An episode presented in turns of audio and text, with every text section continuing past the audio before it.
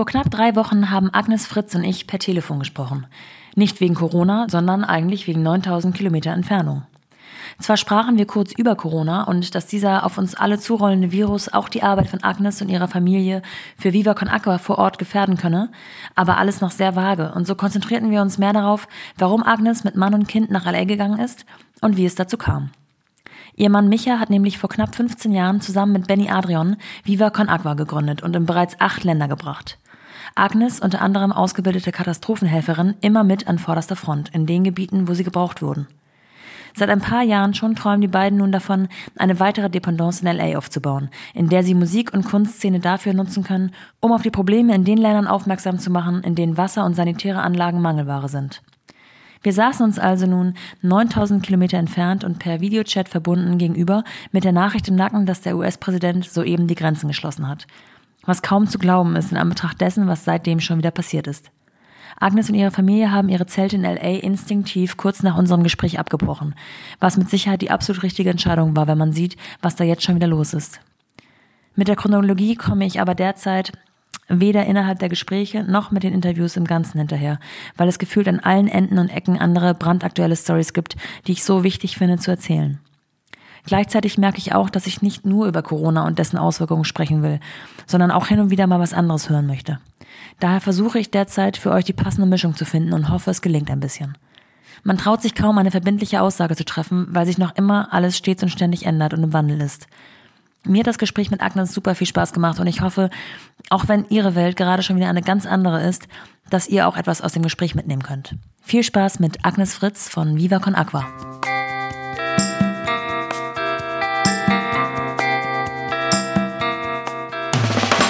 Willkommen zu The Mumpany. Die Balance zwischen Baby und Business. Ähm, ich fange einfach an, weil die ersten zwei Sätze sind eh immer awkward.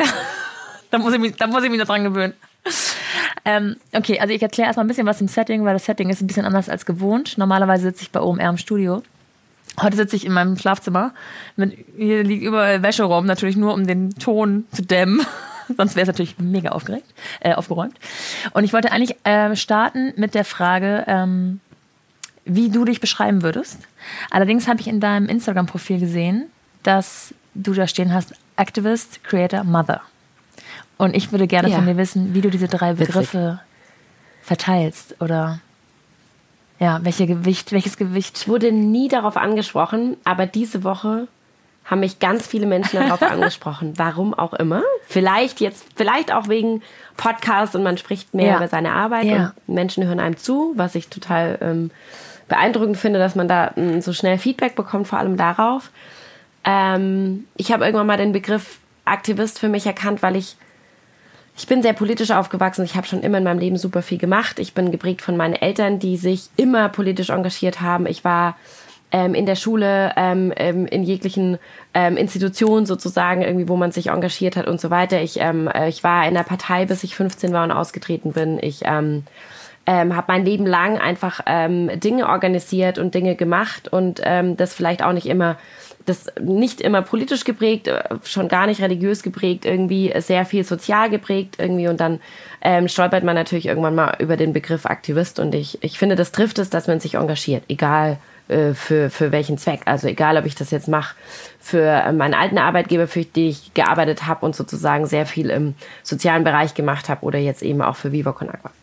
Und Creator ist für mich ähm, ein Wort geworden, äh, das ähm, ich sehr schätze, weil ähm, es bedeutet, dass man eben, also zuerst habe ich gemerkt, naja, ich bin jetzt eine Erschafferin, weil ich habe ein Kind bekommen. Ja, so, mhm, da habe ja, ich ähm, angefangen, mich mit dem Wort auseinanderzusetzen, dass ich gedacht habe, wow, was ist da jetzt eigentlich passiert? So, ne? Also ich habe Leben erschaffen und, ähm, und fand das super beeindruckend, habe aber dann auch gemerkt, dass ich jetzt in den letzten Monaten und im letzten Jahr auch immer mehr meine Arbeitsweise so betrachte, dass man Dinge sozusagen gebärt. Das ist eine sehr, ein sehr weibliches Prinzip auch ähm, mit dem ich mich noch nie so viel selber beschäftigt hatte, auch ja. wenn ich, ähm, so wie du, ich war acht Jahre lang selbstständig, habe sehr viel selber gemacht, sehr viele Projekte selber gemacht, habe mich aber eher dann als Managerin vorgestellt, ja, weil ja. ich das studiert habe ja. und nicht als Creator so. Und Mother, ganz bewusst, ich finde, sollte man einfach ähm, überall auch sagen, äh, dass man das ist. Und, und ich fühle mich einfach auch so. Ich bin in diese Mutterrolle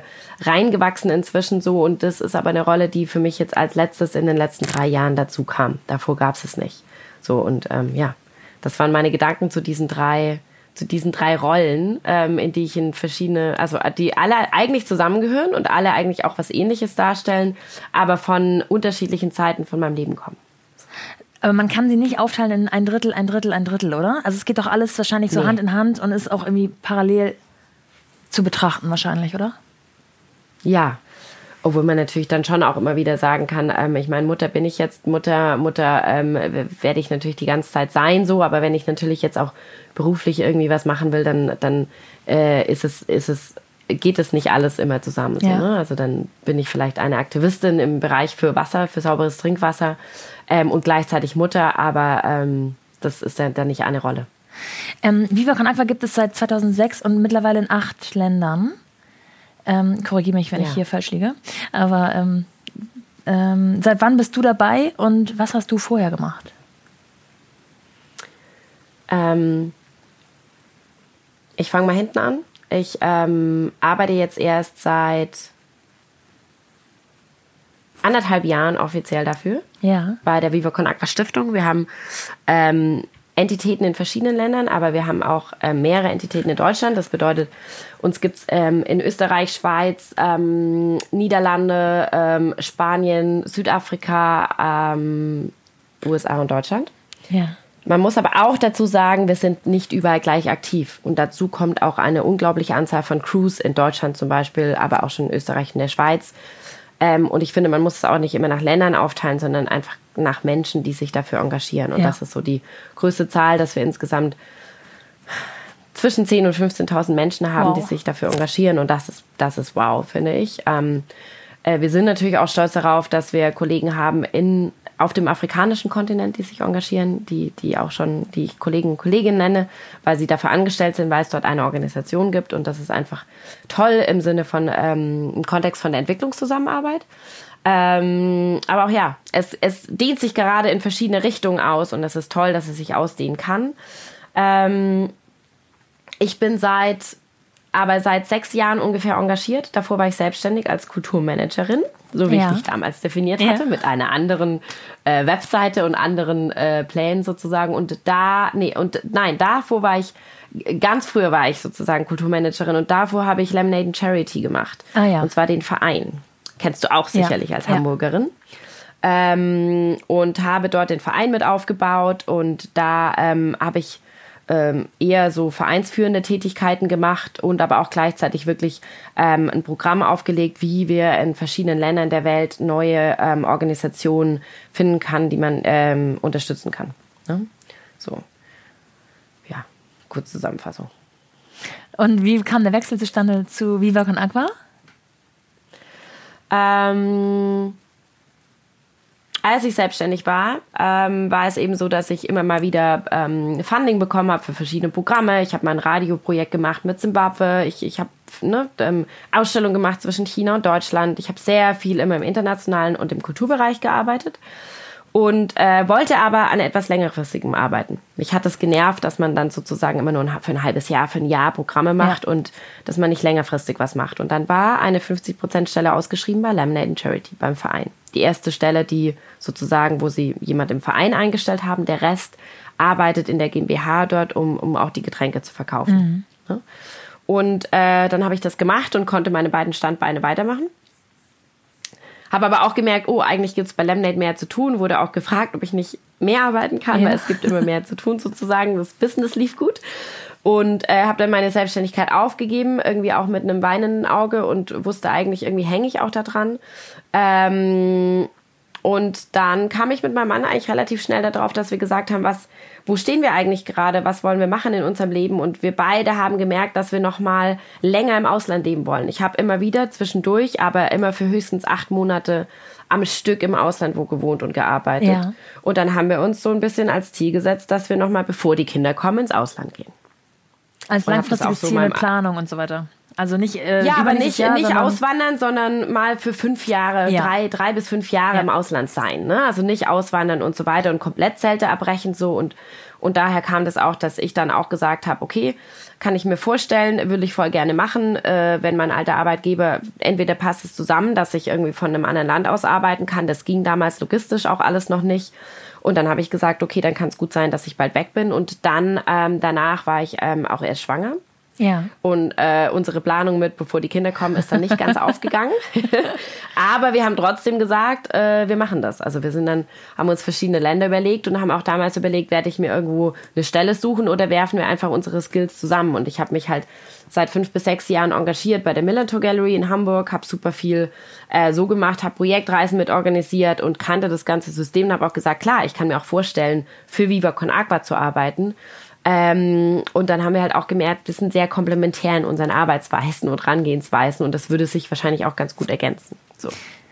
Ähm, wenn man ja. sich, also wenn ich als Hamburgerin kenne ich natürlich Viva Con Aqua sehr gut, ist mir total, totaler Begriff, ist mir total präsent. Und ich finde, das Besondere an Viva Con Aqua ist so in meiner Wahrnehmung, dass ihr ähm, was Gutes tut, nicht indem ihr auf die Tränendrüse drückt, sondern indem ihr Kultur schafft. Also gerade in Hamburg das ist das, so der einzige Raum, den ich jetzt so wirklich sehr gut überblicken kann.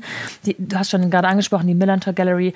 Ihr habt ähm, unfassbar viele ähm, Events, äh, die ihr mitsponsert, die ihr selber auf die Beine stellt und so weiter mhm. und so fort. Das klingt jetzt in erster Linie nach so einem Fun-Job, von außen betrachtet. Ich weiß aus eigener Erfahrung, dass das, ähm, wenn es nach außen hin immer schön nach Fun aussieht, da super viel Arbeit hintersteckt.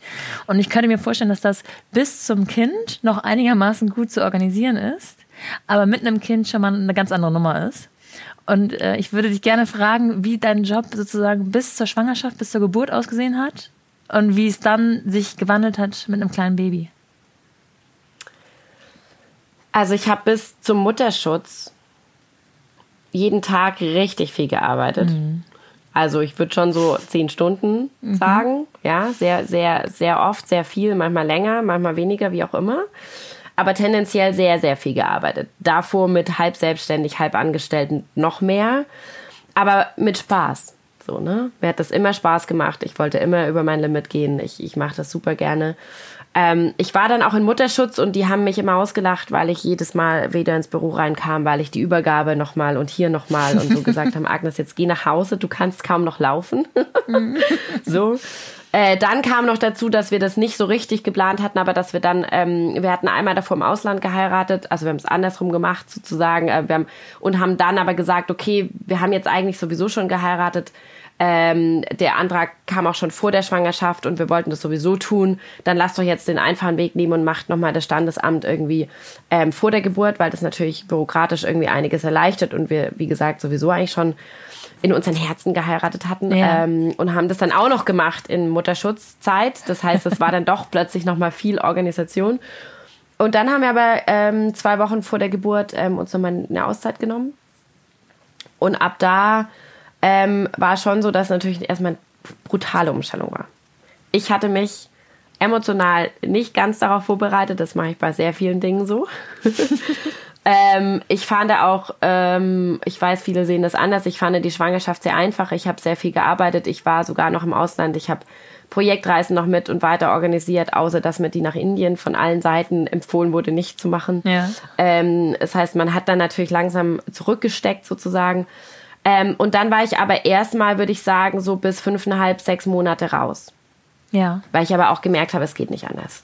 Stillen, wenn man stillen will, wenn man stillen kann ähm, äh, geht es nicht anders. Ähm, mein Mann Micha ähm, hat sich relativ viel rausgenommen, hat mich am Anfang total unterstützt, aber ich habe auch immer gesagt, nee, du gehst mir auch echt schnell auf die Nerven, wenn du zu viel zu Hause bist. Ja. Arbeite doch bitte wieder und wir machen lieber mal dann noch mal einen Elternzeiturlaub, ja. äh, wo wir halt bewusst irgendwie die Zeit dann zusammen verbringen. Und dann konnte ich aber halt, äh, das darf man jetzt auch nicht überall sagen, aber ich konnte halt aus meiner Elternzeit raus sozusagen mich schon freiwillig engagieren, ja. ja, und habe das eben auch ganz bewusst genutzt, dass ich immer wieder sagen konnte, nee, Kind geht vor, aber wenn ich arbeiten kann, gehe ich arbeiten und mach was sozusagen, bin aber offiziell noch in meiner Elternzeit.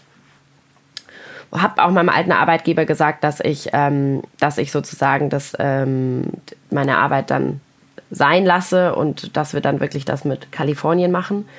Und dann konnte ich halt dafür einfach schon anfangen, relativ viel vorzubereiten. Und da war ich halt zeitlich flexibel. Ja, ja ich war komplett, ich mhm. konnte ja machen, wann, was ich wollte, wann ich wollte. So. Ja. Das heißt, dein, deine Aufgaben vor dem äh, Kind waren, hatten viel mit Reisen andere. zu tun? Ja. Ja. ja. Sehr also viel mit Reisen zu tun, aber war ja dann mein alter Arbeitgeber. Mhm. Ja. Das heißt, ich habe wirklich den Switch gemacht durch die Schwangerschaft. Ja. Ich hätte auch zurückgehen kommen, aber dann wollten wir das mit Kalifornien sowieso machen. Und dann war das ein guter Zeitpunkt zu sagen, nee, wir machen das jetzt. Ich ähm, kümmern uns um das Visum und alles. Ähm, und ich konnte einfach sozusagen mich frei in meine neue Arbeit einarbeiten. Habe aber gedacht, das geht viel schneller. Das, das heißt, ihr seid jetzt ähm, äh, vor kurzem erst, also Anfang des Jahres 2020 nach LA gegangen.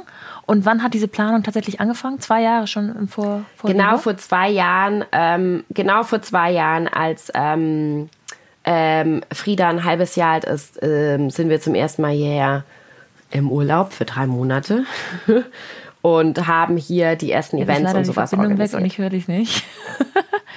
du musstest den Satz bitte noch einmal wiederholen. Also genau als ähm, ich habe die Verbindung war weg und ich habe dich nicht gehört. Ähm, ja. Du hast, ähm, also ich habe noch gehört, dass Frieda genau ein halbes Jahr alt war und dann? Und dann waren wir hier die erst, das erste Mal für drei Monate und haben hier die ersten Aktivitäten organisiert.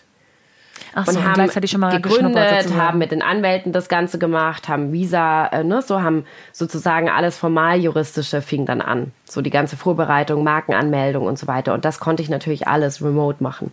Das konnte ich in meinem Tempo machen. Ähm, hatte, war trotzdem gemerkt, dass ich halt total ungeduldig bin und eigentlich immer mehr machen will, aber ich konnte halt sozusagen im Schutz der Elternzeit der offiziellen, konnte ich halt sozusagen ja. das Ganze irgendwie ganz langsam vorbereiten, was natürlich gut war aber was schon auch zwischen uns als Paar für viel Diskussion gesorgt hat, muss ich sagen.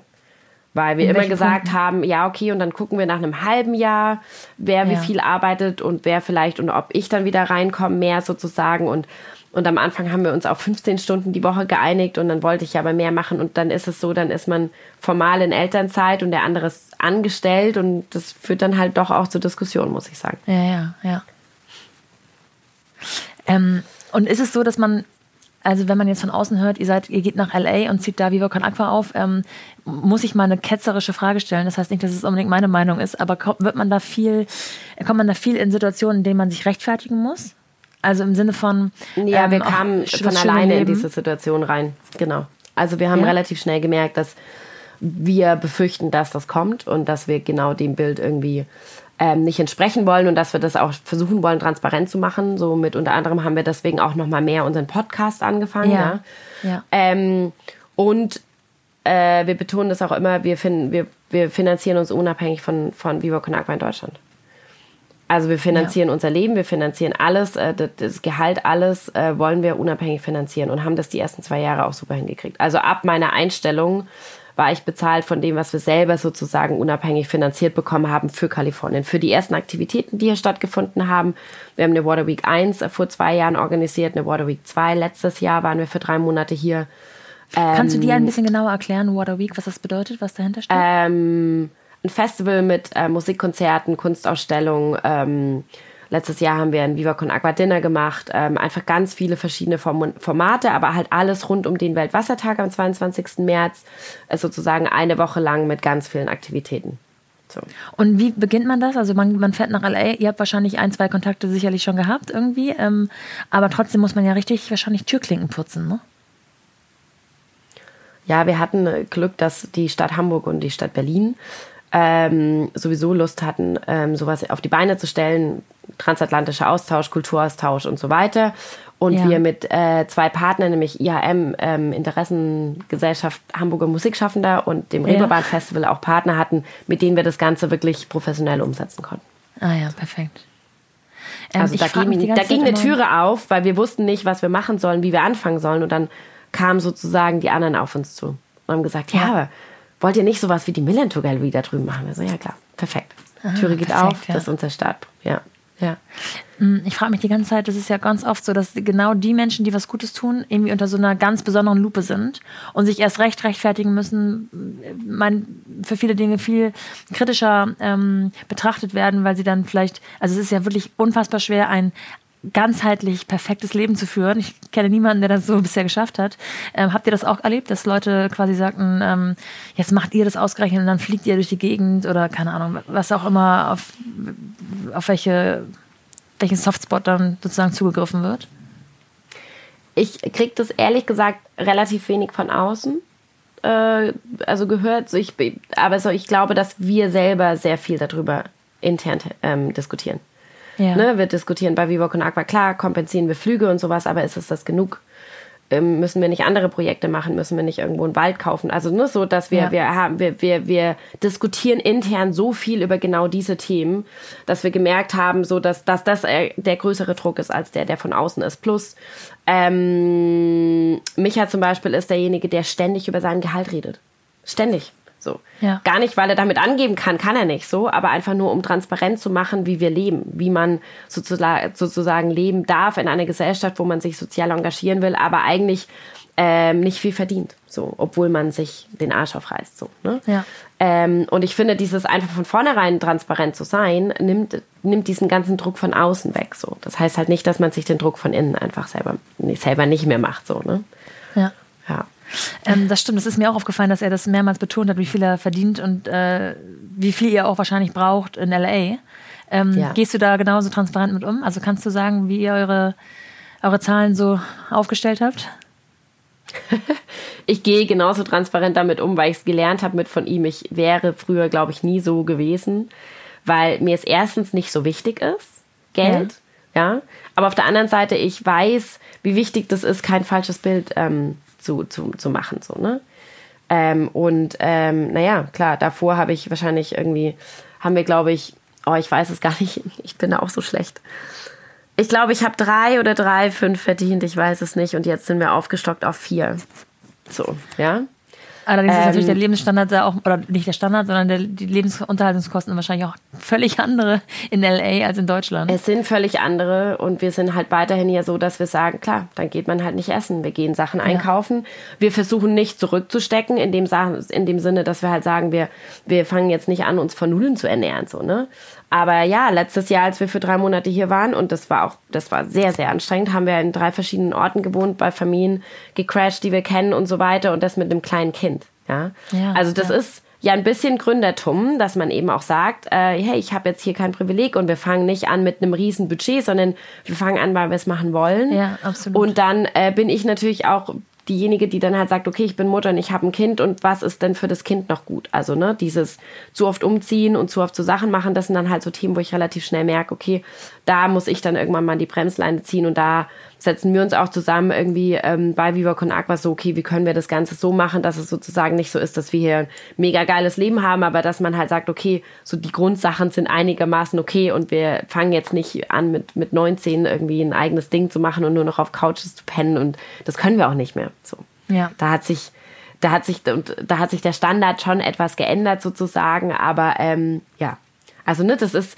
das ist sozusagen ein schmaler Grad von diesen ganzen Dingen. Und jetzt haben wir zum Beispiel jetzt äh, wirklich eine Wohnung durchgebucht, irgendwie bis wir wieder zurückgehen. Und ich war total froh, weil ich wusste, ach cool, das bedeutet, ich kann jetzt nach einer Kita gucken für meine Tochter, weil wir immer am gleichen Ort sind und so weiter. Ne? Also ähm, da lernen wir jedes Jahr weiter. ähm, und das war letztes Jahr eben halt nicht der Fall, obwohl wir wirklich auch schon tolle Freunde hier haben, die dann uns wirklich auch aufgefangen haben und wo wir hier mal zwei Wochen waren und da mal drei Wochen waren, nur um das Ganze halt finanzieren zu können. So, ne? Ja. War Frieda in Hamburg schon in der, in der Kita? Ja, durch Zufall. War nicht geplant. Ähm, aber ich muss sagen, wir haben das ja ganz anders gemacht, sondern wir haben ab einem Jahr ein Au pair gehabt. Au pair das Konzept Au pair sozusagen, ähm, also die kam auch aus Deutschland sozusagen, also nicht von einem anderen Kulturkreis, nicht aus einem anderen Land, aber eben ein ähnliches Anstellungsverhältnis wie ein Au pair. Deswegen sagen wir im Au pair, uns ist auch egal, woher das kommt. Wir haben das privat gemacht, wir machen einen Aufruf. Ähm, die ist dann sozusagen bei uns privat und ist jetzt nicht über so eine Au-pair-Agentur oder sowas, aber es sind, äh, wir, wir orientieren uns sozusagen an dem gleichen Konzept. Ja? Mit bei uns wohnen, mit bei uns essen, mit Teil der Familie ja, sein. Ja. Ähm, mit Stunden, die aufgeschrieben werden, dass es nicht zu viel ist und so weiter, weil wir halt immer gemerkt haben, wir hatten Praktikanten aus Uganda bei uns wohnen, wir hatten Freundinnen von mir relativ lange bei mir wohnen, so. Wir haben immer unsere, unser kleinen Familienkreis aufgemacht, so. Ne? Also als wir auch noch keine Familie waren, sozusagen. Einfach nur unser, ja. unser gemeinsames Leben aufgemacht für andere Menschen. Und wir haben immer gesagt, ich glaube, wir kriegen das nur hin, wenn wir flexibel sind und weil wir immer so viel reisen, dass wir dann halt auch ähm, immer jemand haben, der sozusagen auch bei uns ist. Und ähm, sind mit dem jetzt ganz gut gefahren mit dem Konzept. Fanden das toll. Und dann das heißt, erst letztes Jahr haben wir Frieda für drei Monate in der Kita gehabt, weil Micha und ich so viel am Reisen waren, dass wir gemerkt haben, selbst da reicht uns das Konzept Au pair nicht mehr. Mhm. So. Und dann kam die Kita um die Ecke und meinte, ja, wenn es nur so für kurzfristig ist, haben wir einen Platz.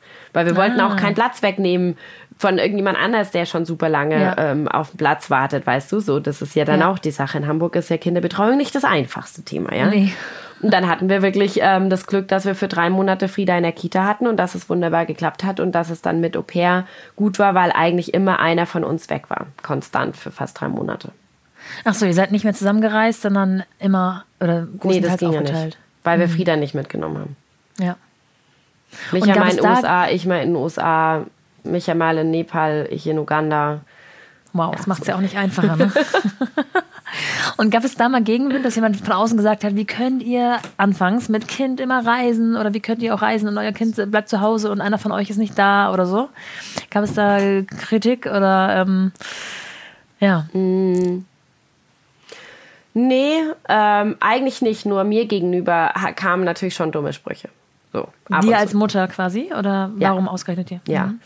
Ähm, ich hatte, ich bin ausgebildete Katastrophenhelferin. Ähm, ich ich ähm, habe das gemacht. Das ist für mich mein entscheidendes Ehrenamt, weil ich gesagt habe, ich kann irgendwie organisieren. Ich habe einen Pass, wo ich in jedes Land reisen kann. Das ist meine Art, ähm, etwas sozusagen zurückzugeben der Welt. Und ich weiß auch, dass ich verdammt viel lerne, weil ich habe mehr in der Ausbildung gelernt muss ich sagen, als in meinen beiden Studiengängen zusammen so. Ja? Mhm. Also für mich ist es einfach sehr praktisch, sehr hands-on. Man hat irgendwie mit Regierung, Militär, den verschiedensten sozialen Organisationen zu tun. Ich lerne unglaublich viel bei jedem Einsatz und ich wollte einfach schon vor der Schwangerschaft einen Einsatz machen, hat nicht geklappt. Dann war ich schwanger und dann wusste ich, ich will eigentlich dabei bleiben, weil ja. das dreht sich so schnell, ähm, das ganze Business, dass, dass da einfach ständig irgendwie neue Sachen passieren und man eigentlich auch regelmäßig in Einsätze fliegen sollte.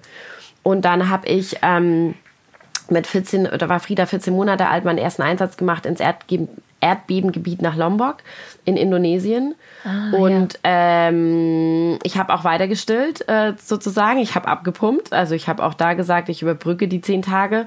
Und danach wurde ich interviewt von, ähm, von der Zeitung und, und auch ein paar Leute haben mir geschrieben und so weiter, wie ich das eigentlich machen kann als Mama sozusagen unverantwortlich irgendwo hinzureisen oh, und wow. mich irgendwie, äh, ja, und da habe ich, also bei der Zeitung war ich schnell genug, da habe ich nur gesagt, das hätten sie mich niemals gefragt, welchen Mann gewesen. Mhm. Warum fragen sie mich das? Ja. Mhm.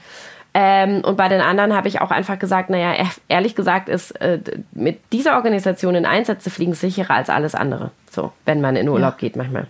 So. Und ja. das soll niemand beurteilen und das soll auch niemand mit meiner Mutterrolle bitte in Verbindung bringen, so weiter. Also, ähm, so ja aber da habe ich halt gemerkt, da kommen die ersten Sachen und dann kamen wirklich die ersten Sachen so von wegen, wir haben uns das am Anfang noch aufgeteilt und wir nehmen bewusst Frieda mit, weil wir wollen eine Gesellschaft zeigen, kreieren und leben, äh, wo Kinder mit Teil davon sind und nicht zu Hause irgendwo weggesperrt werden. Und ähm, bei Micha wurde es immer sehr toll begrüßt, wenn er sie irgendwo mit hingebracht hat. Und ich hatte immer das Gefühl, dass man halt eher so, oh Gott, hat sie die Kinderbetreuung nicht unter Kontrolle? Also ja warum geht sie jetzt zu dem Vortrag oder warum macht sie das denn jetzt mit dem Kind? Also, ne? Und das sind halt auch die Sachen. Micha bekommt dann total viel Positivität zugesprochen und so ein toller Vater. Und ich bekomme es nicht bis hin zu, ich bekomme Kritik. Ne? Ah, nicht immer offen, nicht immer direkt, aber deswegen fand ich zum Beispiel, dass du mich eingeladen hast zu ja. diesem Podcast auch super wichtig, weil ich merke, dass da eine Gesellschaft, die äh, statistisch veraltet irgendwie ähm, und mehr Kinder braucht und will und fordert. Ähm, ich finde es total wichtig, dass man darüber spricht, wie schwer das heutzutage ist, manchmal das wirklich zu vereinbaren. Ja, das finde ich auch. Ist es für dich eher. Mm,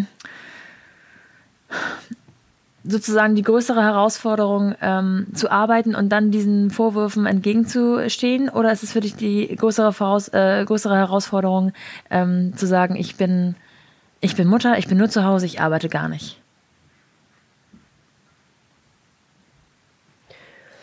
Ich habe die Frage, stelle ich mir jetzt seit zweieinhalb Jahren eigentlich sehr, sehr oft, weil ich immer wieder merke, wie schwierig das ist, beides zu machen, zu arbeiten ähm, und das Ganze sozusagen ausgeglichen und einem Ansatz gleichberechtigt hinzubekommen, weil ich glaube, die Gesellschaft und die Welt ist heutzutage einfach noch nicht an dem Punkt, dass es wirklich möglich ist.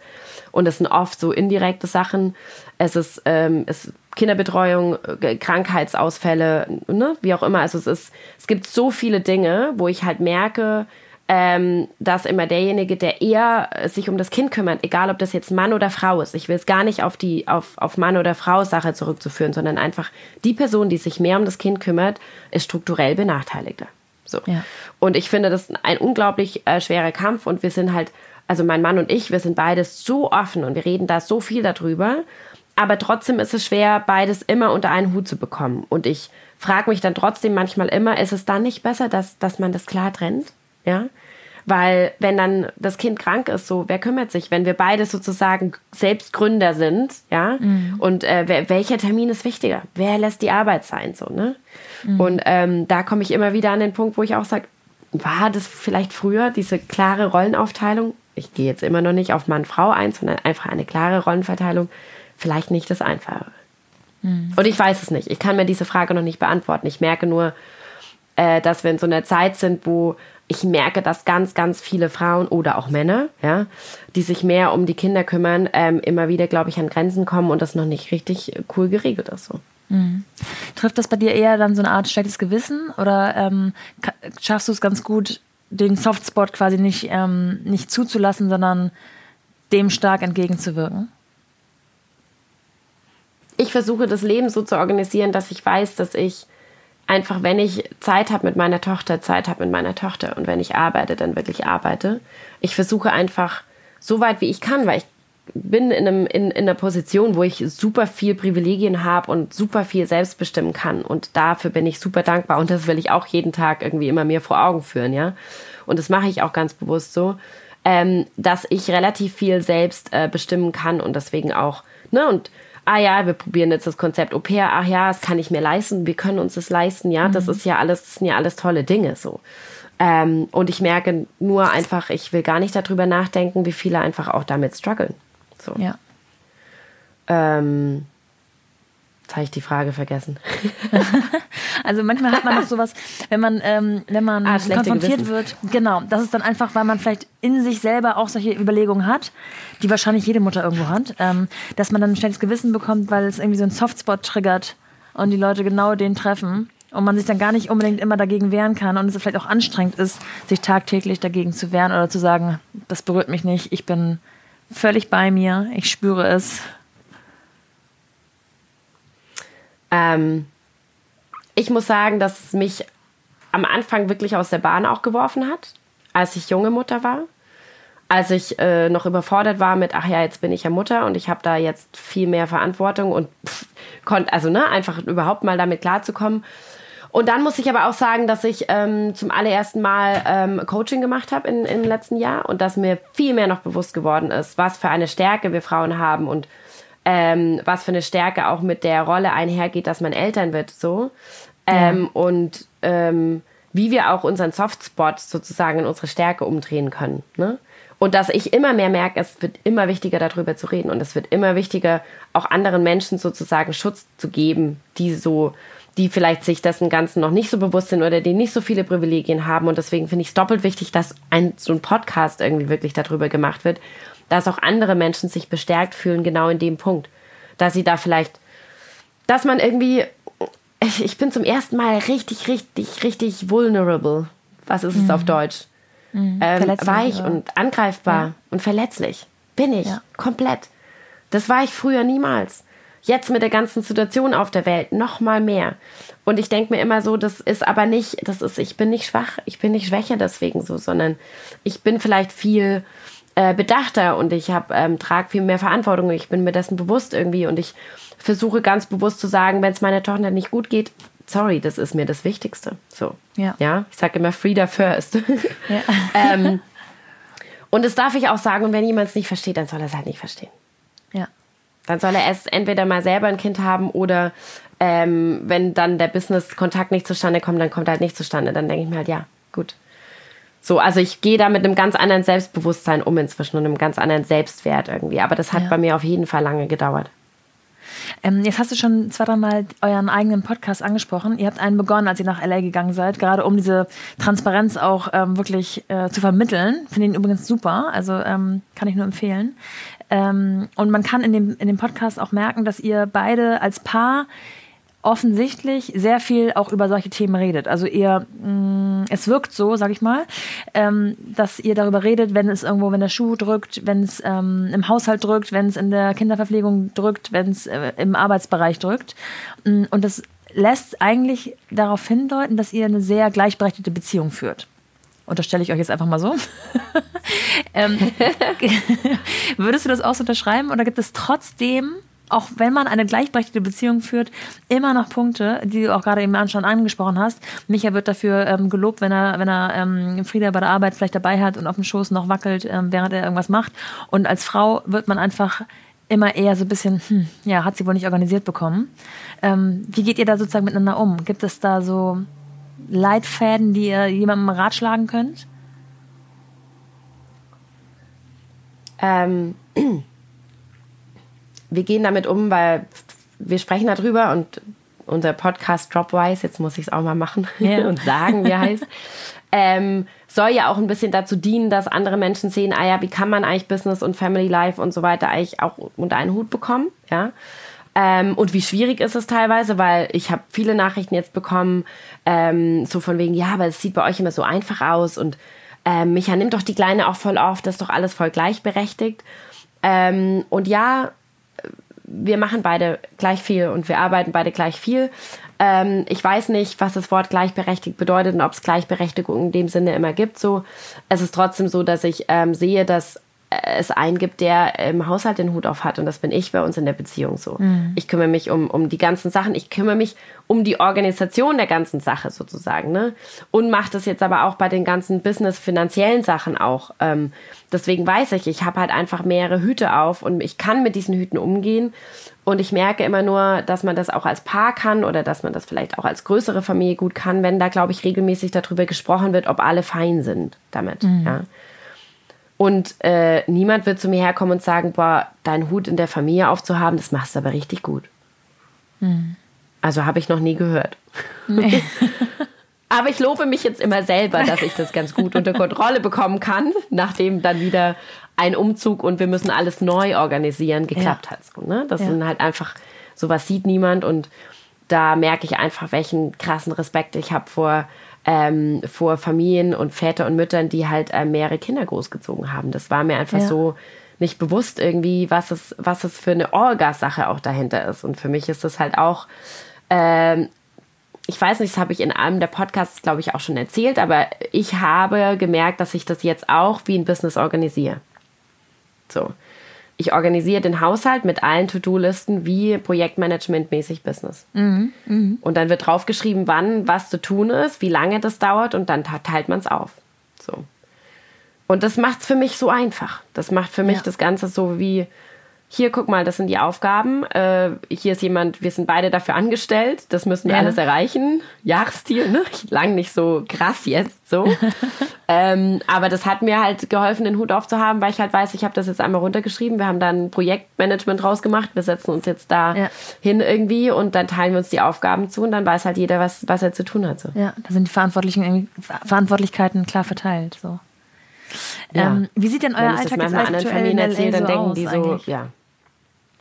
Ja, jeder muss seinen eigenen Weg finden am Ende des Tages wahrscheinlich. Aber ähm, wenn das für euch so funktioniert, ist das doch schon mal äh, ein Riesenfortschritt. Ich glaube, es gibt sowieso bei all diesen Dingen keine Pauschalantwort wahrscheinlich. Ja, ähm, nee. Erzähl doch mal, wie euer Alltag jetzt so aktuell in LA aussieht. Also einen Kindergartenplatz habt ihr jetzt? Ist das vergleichbar mit, Kinder, mit einem Kindergartenplatz in, in Deutschland? Oder ähm, was sind so die Unterschiede? Ja, es kostet so eine Null mehr hinten dran. Ja. Erstens. Ja.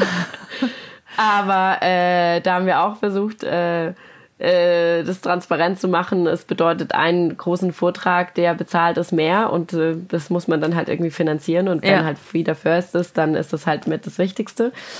Ich bin sehr froh, ehrlich gesagt, dass es ein sehr ähm, toller ist, der alles aus Holz hat und ganz viele Spielsachen und ja. es ist alles kunterbunt. Es ist ein französischer, ähm, der der irgendwie dann auch die verschiedenen Traditionen aus Europa mit rüberbringt und so, wo ich dann halt auch merke, naja, neue Kultur, aber ich bin froh, dass es nicht ganz so Plastic Fantastic alles ist, wie hier ein Teil des Landes ja ist. Ja, so. ich kann es mir vorstellen. Ähm, ja. da hatte ich große Angst und da bin ich total, total froh und auch super gutes Essen, super tolle Erzieherin und so weiter und, ähm, und auch verschiedenen Input an Sprachen. Frieda nimmt den sehr gut an. Frieda hat mal wieder so gut wie keine Eingewöhnung gehabt, irgendwie, was ich total toll finde. Aber da geben wir auch die Zeit, die sie braucht, so. Wir haben keinen Alltag, aber wir haben ja ein Artist in Residency Programm, das wir ähm, laufen haben, jetzt für drei Monate. Mal sehen, wie lange noch. Ähm, aber wir haben Musiker ähm, und Fashion Designer ähm, äh, oder Bekleidungskünstlerinnen hier. Ja. Fashion Designer soll ich nicht immer sagen, wurde mir jetzt gesagt. äh, ich habe noch nie so viel in dem Bereich gemacht, aber auch da ähm, haben wir jetzt hier ein Studio im Haus. Äh, das heißt, hier wird viel genäht, es ist alles bunt. Ähm, ähm, haben auch schon zwei Shootings organisiert. Es gab schon zwei Musiksongproduktionen mit lokalen Künstlern von hier und damit auch eine Musikvideoproduktion. Ähm, und generell wollen wir hier natürlich eher so die Grundstruktur auch aufbauen. Das heißt, welche Social Business gründen wir noch? Ne? Also Viva Con Agua hat das Social Business, Wasser zu verkaufen in Deutschland, ähm, Klopapier zu verkaufen, mhm. ähm, ähm, Toiletten ähm, auf Festivals ähm, von Goldeimer ähm, anzubieten und so weiter. ein neues Social Business, das äh, jetzt in Hamburg auch noch stattfinden wird bald. Also wir haben ja die verschiedenen Sachen sozusagen im Handgepäck, was wir hier auch aufbauen könnten. Und da versuchen wir jetzt wirklich einen Weg nach dem anderen irgendwie abzugrasen und zu schauen, wo gehen hier die Türen auf. Das heißt, und wir haben auf der einen Seite sehr viel wirklich ähm, Produktion jeden Tag und dann aber auf der anderen Seite auch so ein bisschen Grundstruktur legen. Mhm. Und ist Frieda dann ähm, fünf Tage die Woche im Kindergarten wahrscheinlich? Ja. Und sechs Stunden der Zeitraum oder sechs Stunden pro Tag. Das heißt, du hast sechs Stunden in Anführungsstrichen zur freien Verfügung für, für den Job? Ja, und dann habe ich noch, ähm, nehme ich sie noch zwei Vormittage und Micha nimmt sie drei Vormittage und die Abende teilen wir auch so auf. Ah, das klingt schon ein bisschen anders. Also auch hier Aber das funktioniert halt trotzdem auch nicht immer, immer. Aber ja, es ist viel Organisation, ja. Ja. Und deswegen ist jetzt unser, ja, unser Au pair konnte ja leider nicht nach Amerika einreisen. Das hat uns auch am Anfang ähm, echt so ein bisschen alles durcheinander geworfen. War auch nicht so geplant. Ähm, das war auch einfach, ja, man kann sich nicht immer darauf alles verlassen, wenn man, wenn man das nicht über Agenturen macht, sozusagen, ne? Ja. Ähm, und jetzt haben wir Glück eben, dass meine Mutter noch dazu kommt, so, ne? Aber es ist auf jeden Fall ein großes Thema gewesen, auch hier die Kinderbetreuung sozusagen irgendwie so abgedeckt zu bekommen, dass Frieda nicht ähm, jetzt noch von Leuten betreut wird, die sie nicht kennt. Also ist mir schon ja. ganz arg wichtig, dass da eine wirklich Vertrauensperson für sie da ist, weil sie einfach, weil sie einfach noch klein ist. So. Und wenn ihr euch ähm, bei den Vormittagen aufteilt ähm, und Frieda abwechselnd auch habt, ähm, bedeutet das, dass ihr dann in der Zeit ähm, nicht für, den, für, für Viva Con Aqua was machen könnt? Oder ähm, läuft Frieda dann so ein bisschen mit und sie ist irgendwo im Hintergrund mit dabei? Beides. Mal so, mal so. Also mal, manchmal nehmen wir sie einfach mit zu Meetings, wo wir wissen, das klappt irgendwie total gut. Und das ist ja sowieso so, alles, was wir hier machen, auch am Wochenende mal hier eingeladen werden und so weiter, ist ja nicht unbedingt immer alles privat, sondern es hat immer mit Viva ja. Con Aqua zu tun. Mhm. Ne? So, weil wir hier natürlich dann auch gucken, dass wir hier genau diese, dieses Netzwerk aufbauen. So. Ähm, und manchmal nehmen wir sie mit und manchmal, wenn es halt nicht anders geht, dann halt auch nicht. Ne? Aber ich nehme mir eigentlich relativ bewusst immer diese Zeit dann auch, wenn ich mit ihr rausgehe und wenn ich mit ihr, wenn ich sie habe, dann will ich, dann will ich eigentlich für sie da sein. Hm. Mit ihr hier die Welt erkunden. So. Jetzt kommt deine Mutter dazu, das ist schon mal ganz gut. Dann hat sie eine vertraute Person um sich und du ja auch. oder ihr. ja. Ähm, das heißt aber nicht, dass sie auf den Kindergarten verzichten wird, wahrscheinlich, oder? Nee. Nee, weil ich auf der anderen Seite gemerkt habe, und das kam auch von ihr, und das kam letztes Jahr, sie will Kinder. Mhm. sie will mit Gleichaltrigen, sie hat total Bock darauf, irgendwie mit Gleichaltrigen zu sein. So, wir haben ja, das lange genug ja. gemacht, sozusagen, ohne Kindergarten. Und das fand ich auch gut. Die Entscheidung finde ich auch bis heute gut. Aber weil wir es halt mit dem System Au pair gemacht haben und weil wir dann gemerkt haben, okay, hier gibt's ähm, eine Gruppe, da kann, da kann dann das Au pair oder einer von uns irgendwie immer hingehen, dass sie mit anderen Kindern ist. Plus, Viva Con Aqua ist ja so ein Netzwerk mit vielen Familien und vielen Kindern. Das heißt, sie hing halt auch mal zwei Monate lang in in der Galerie rum, also im, im St. Pauli-Stadion irgendwie zur Vorbereitung und da waren auch andere Kinder. Das heißt, ja. die kennt es einfach immer von Menschen umgeben zu sein und das passiert hier ja nicht automatisch. Ähm, und deswegen finde ich diesen Kontakt zu den Kindern ganz toll. Und sie hat jetzt auch gestern ihr erstes englisches Wort gesagt. Oh, wow. Das ist schön. Das geht ja auch schnell wahrscheinlich in dem Alter noch, ne? Mit den, mit den neuen Sprachen und so weiter. Da haben die kleinen ja. Knöpfe uns ja. Und dann gibt es hier auch Holidays und Tage, wo die Kita geschlossen ist, wo ich auch schon ganz bewusst weiß, das ist dann die Zeit, wo ich mich auch total freue, mit ihr hier mal rauszufahren und irgendwie was gemeinsam zu entdecken. Ja. So.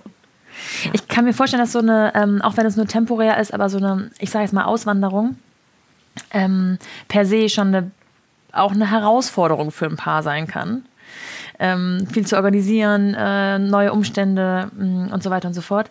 Findest du, dass ein gemeinsames Kind die größte Herausforderung ist oder ein Umzug nach LA? Ein gemeinsames Kind.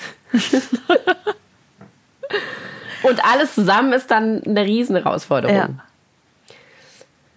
Aber ich habe schon noch mal gemerkt, dass, aber wir, wir waren halt beide auch viel im Ausland und waren schon immer viel am Reisen. Für uns ist das nicht so eine Riesenherausforderung. Ja. Wenn ich ja auch mit anderen Familien gesprochen habe, auch andere deutsche Familien, die hierher gekommen sind, die haben gemeint, boah, die ersten sechs Monate waren richtig schlimm. Ich sehe es überhaupt nicht richtig schlimm an. Mhm. Für mich ist es überhaupt nicht schlimm, hier so mal ein paar Sachen zu organisieren. Aber ich bin das auch gewohnt. Mhm. Ich bin es gewohnt, in, in, ein anderes Land zu gehen, ähm, wo man einfach erstmal die Dinge komplett anders organisieren muss. So, also ähm, das ist für mich, das ist für mich persönlich halt nicht die krasseste Herausforderung. So.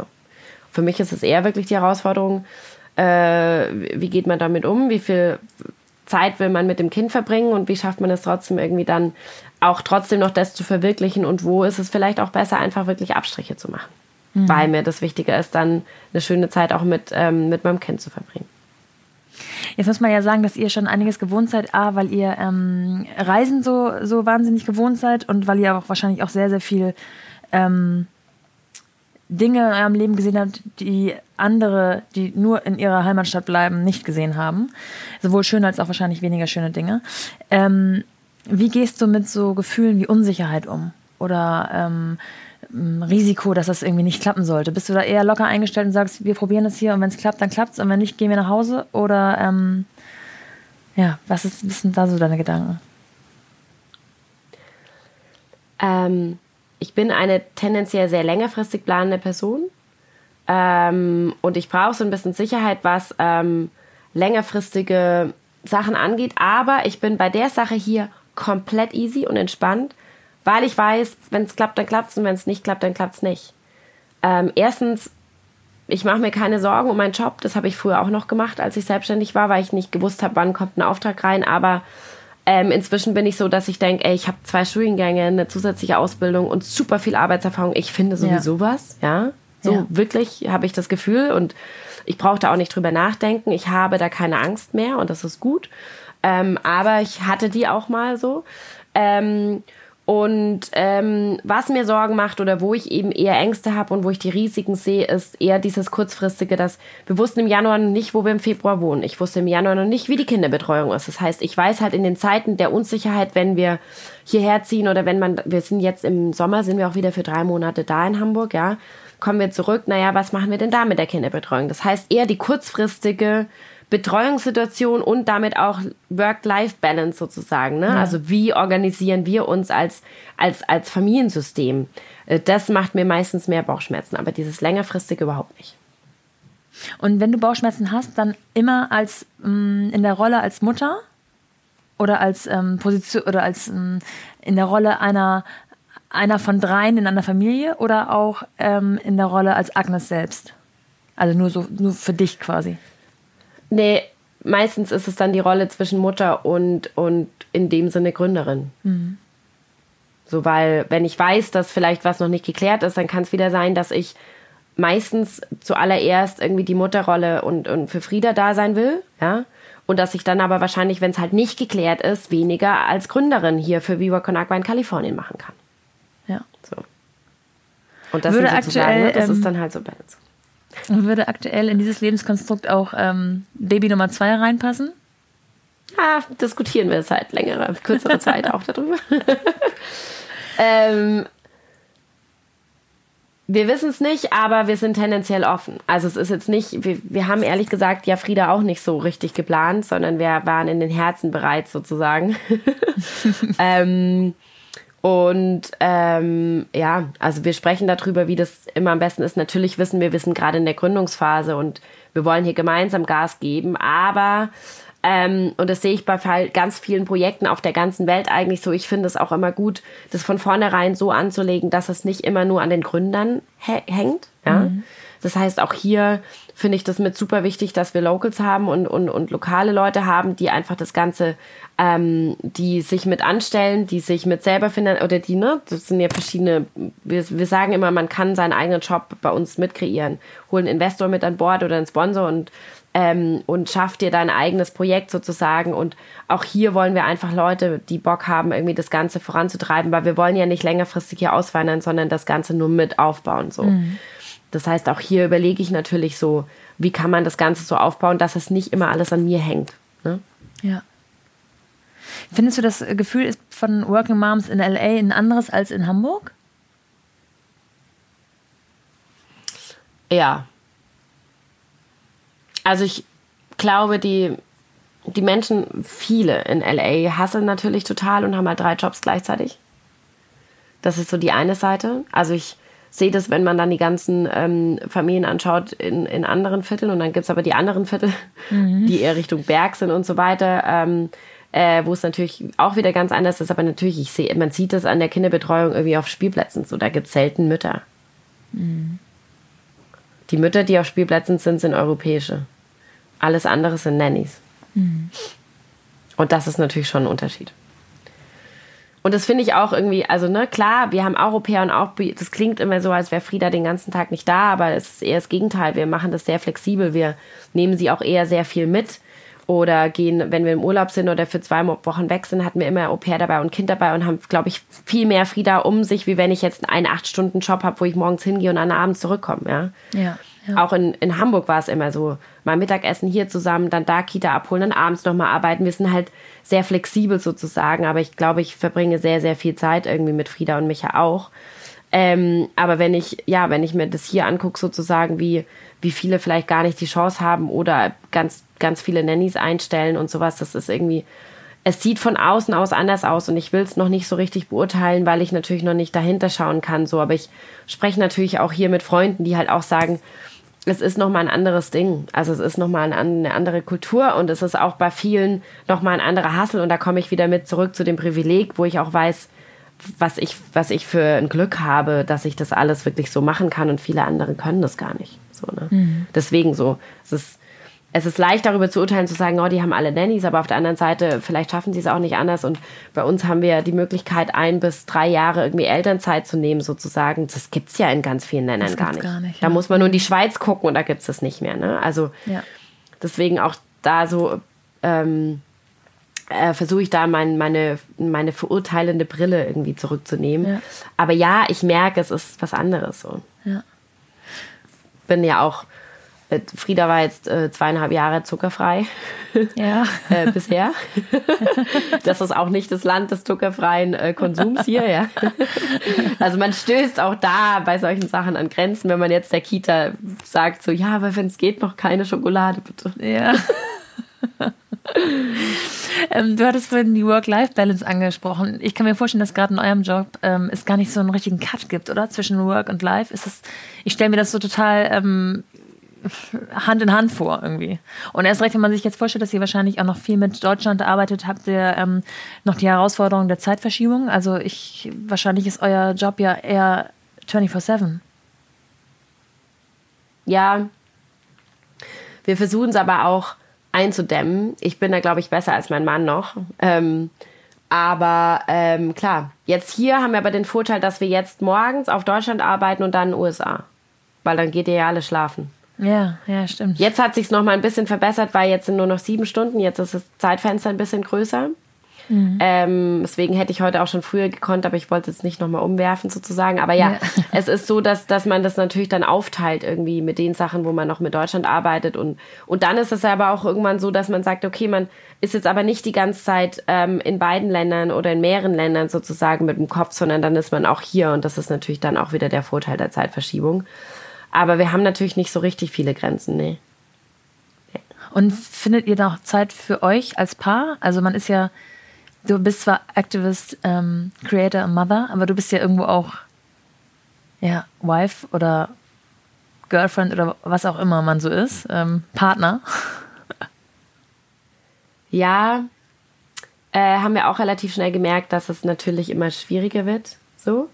Äh, egal ob mit Kind oder in einer Beziehung, wo man gemeinsam arbeitet und etwas Neues gründet und natürlich erstmal viel mehr Energie ja. reinsteckt, wie wenn man jetzt einfach nur ich sag mal, so einen 9-to-5-Job hat. Ähm, aber das ermöglicht uns natürlich dann auch das System mit Au pair oder jetzt ne, äh, Großmutter sozusagen da zu haben, dass wir halt auch dann immer wieder uns versuchen äh, zu sagen, komm, jetzt gehen wir abends mal was trinken. Und wir nehmen uns mal Zeit für uns. Und deswegen, als wir letztes Jahr Kita hatten plus Au pair, war es eher so, weil wir gewusst haben, dann kann ich auch mal Sport machen, ohne ein schlechtes Gewissen zu haben. Ja, das geht von meiner Arbeitszeit Punkt. ab. Mhm.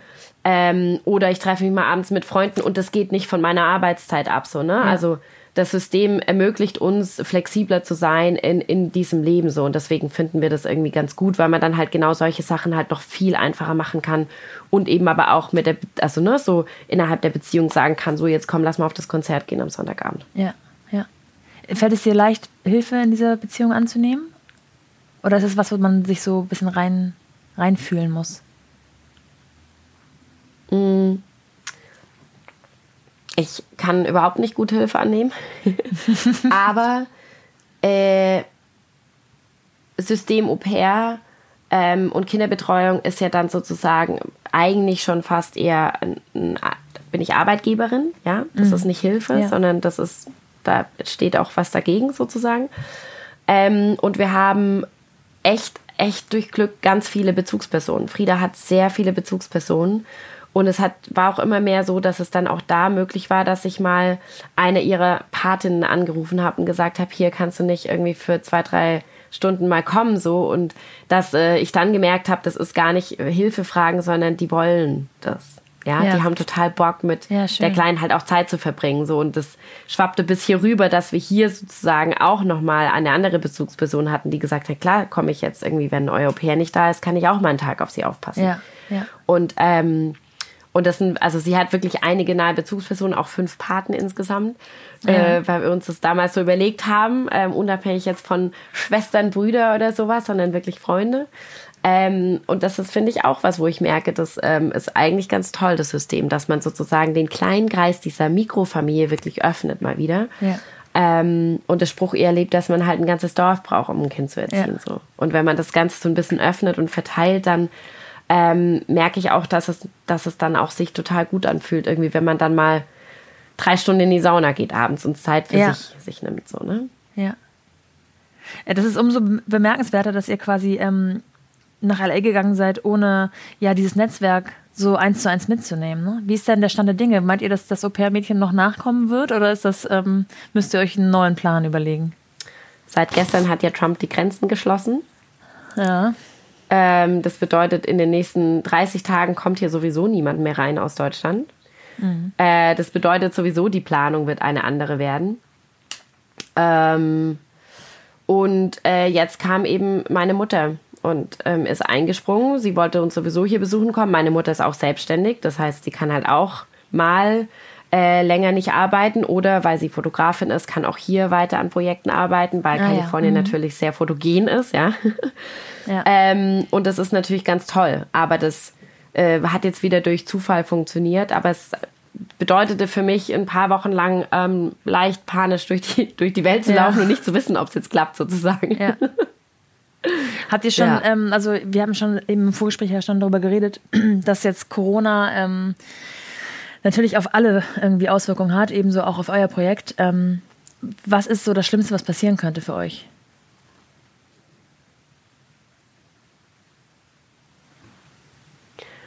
Boah. Lange Pause. Ich, ich will das gar nicht für uns, ich will es gar nicht für uns sagen. Ich, ich sehe das gar nicht nur aus unserer Perspektive. Ich weiß einfach, wie viele Menschen auch in einem Land wie hier betroffen sein können, die halt keinen Zugang zu einer, zum Gesundheitssystem haben, ja. Mhm. Ähm, wie viele Menschen treffen kann, aber ich weiß auch gleichzeitig, wie viele andere Krankheiten es gibt auf der Welt, die tagtäglich ähm, Menschenleben fordern, so. Deswegen muss man das auch immer noch in Relation sehen. Aber ich, das Schlimmste, was insgesamt passieren kann, ist natürlich, dass die Leute so panisch werden, äh, dass ganze Wirtschaftssysteme zusammenbrechen. Ganz ehrlich. Muss man, muss man mit ein Stück weit ja auch überlegen, so. Und ich hoffe einfach, dass die Politiker irgendwie da ähm, die Kurve kriegen. Und ich finde auch immer leider, dass äh, solche Katastrophen und genauso Angstmache halt auch dazu führt, dass die politische Situation, dass, dass es wieder sehr nationalist, nationalistisch orientiert ähm, zurückschwappt sozusagen die ganze, die ganze politische Lage. Und das ist was, wovor ich am meisten Angst habe. Mhm.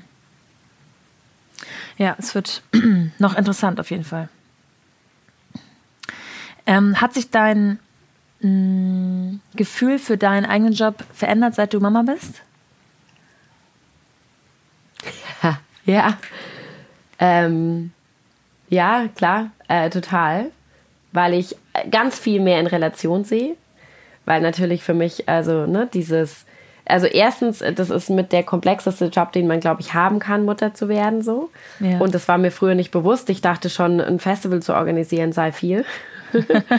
ähm, das andere ist, finde ich, ähm, noch viel komplexer, weil es natürlich auch sehr viel emotionaler ist in sehr vielen Dingen sozusagen. Ne? Und ähm, ähm, da hat sich natürlich auch meine Arbeit dann nochmal verändert. Ich sehe manche Sachen gelassener und ähm, merke irgendwie bei manchen Sachen irgendwie, dass ich darüber lachen muss, wenn das als Problem jetzt angesehen wird, weil ich denke, ja, nee, nee, das ist gar nicht so richtig, das ist gar nicht so richtig krass irgendwie. Also ich habe so eine andere emotionale ähm, wie sagt man dazu, Distanz zu manchen Problemen, die ich davor noch hatte und die für mich schlimm waren sozusagen. Aber ich muss auch sagen, ich habe immer mehr, ich merke immer mehr, äh, wie sehr, wie, wie wichtig auch diese, äh, diese weibliche Schöpferkraft ist für unsere Gesellschaft und für die Arbeit und für Business, also für Unternehmen. Ja. Ähm, und das ist was, was ich jetzt in den letzten Monaten erst so richtig erkundige, wie viel auch diese, diese schöpferische weibliche Kraft irgendwie ähm, das Nährende ist irgendwie. Und das ist, was leider heutzutage oftmals noch nicht so richtig gewertschätzt wird oder anders gewertschätzt wird und so.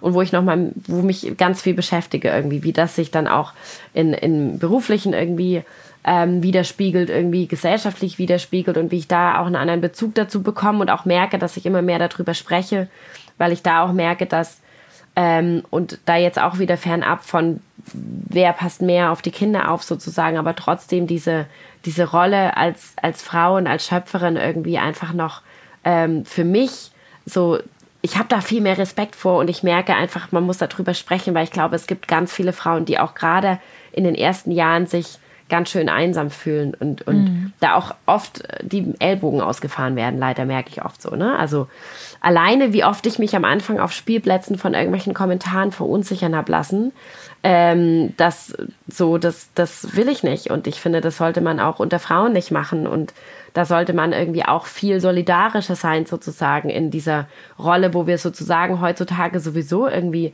mehr in Doppelrollen reinkommen oder mehrere Rollen annehmen müssen, dass das halt auch eine Überforderung ist und dass da halt, finde ich, nochmal mehr so eine Gemeinschaft auch unter den Müttern irgendwie total wichtig ist.